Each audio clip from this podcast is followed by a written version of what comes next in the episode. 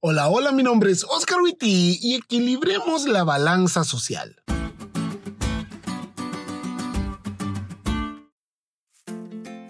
Hay un muy hermoso canto de Jesús Adrián Romero que se llama Ayer te vi. Ese canto es precioso y él cuenta que Dios se lo inspiró en mi natal, bella y hermosa Honduras. ¿Y fue en las verdes montañas de Honduras? No. ¿Fue en una de sus preciosas playas? No.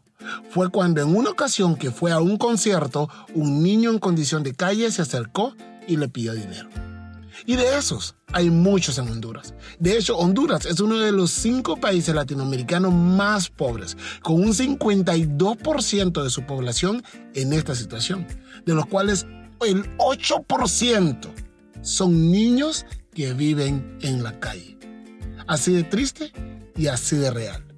Y bueno, hoy estoy hablando de mi Honduras, pero lo cierto es que en el resto de nuestros países latinoamericanos tenemos el mismo problema. Muchos pobres, no importan las políticas que se implementen para tratar de erradicarlo. Cuán dolorosamente ciertas son las palabras de Dios. A los pobres siempre los van a tener con ustedes. Pero Dios está con ellos.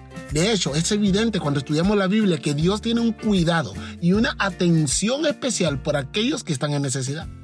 Como dice la lección, mediante su gracia, nuestro Señor se identificó con los pobres, haciéndose pobre Él mismo, viviendo en carne propia las necesidades que pasan sus hijos más pequeños, para que mediante su pobreza muchos pudieran enriquecerse y proveer para ellos. ¿Escuchaste esa locura? Dios mismo se hizo pobre para que nosotros llegáramos a ser ricos en Él. Y esa pasión por cuidar de los que menos tienen es una pasión que quiere compartir con nosotros y ha prometido grandes bendiciones con aquellos que piensen como Él. Mira lo que dice la Biblia.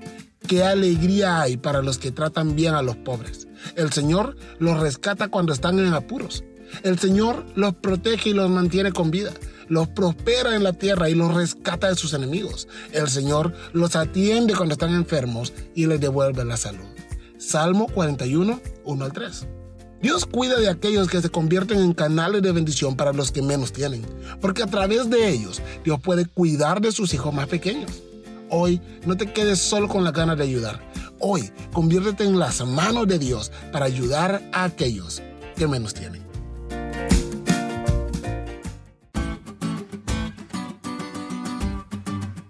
¿Te diste cuenta lo cool que estuvo esta lección? No te olvides de estudiarla y compartir este podcast con todos tus amigos. Es todo por hoy, pero mañana tendremos otra oportunidad para estudiar juntos.